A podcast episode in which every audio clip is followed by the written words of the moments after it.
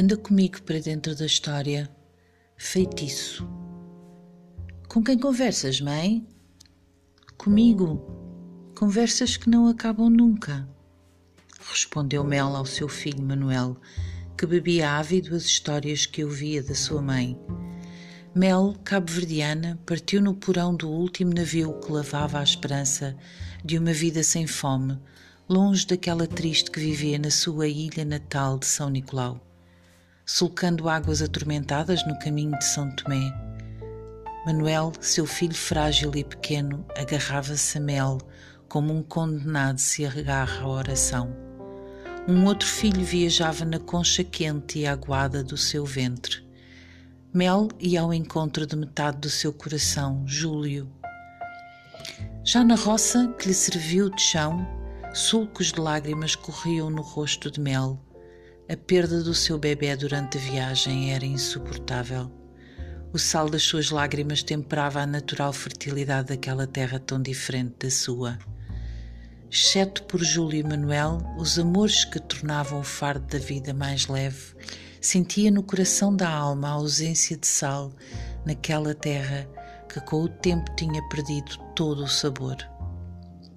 Desde a sua chegada, Mel era odiada pelas outras mulheres que olhavam para Júlio com volúpia e cobiça. Júlio apenas via luz nos olhos cor da velã da sua bela Mel.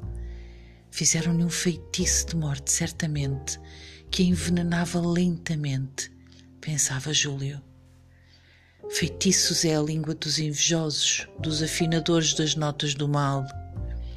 E Mel caiu doente Febres altas a consumiram.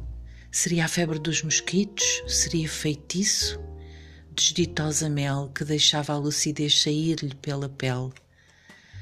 Júlio trabalhava sem descanso como escravo que era, acabada que estava a ilusão de vir um dia a ser contratado. Pai, quer ficar a cuidar da mãe, afirmou Manuel, criança inteligente, entendida na língua da sensibilidade a língua da sua mãe, o mel da sua vida. Este filho não é deste mundo. Mel, com a cabeça apoiada no peito de Júlio, quando este chegou, já o sol tinha desaparecido na sua cama de mar.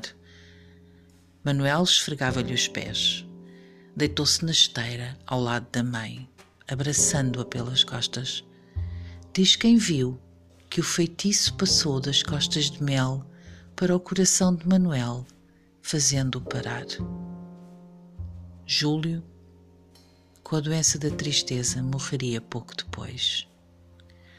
No chão onde enterrou o feitiço, Mel falava sozinha, louca, escrava, pária e apátrida. Conversas de vida morta, conversas que não acabavam nunca.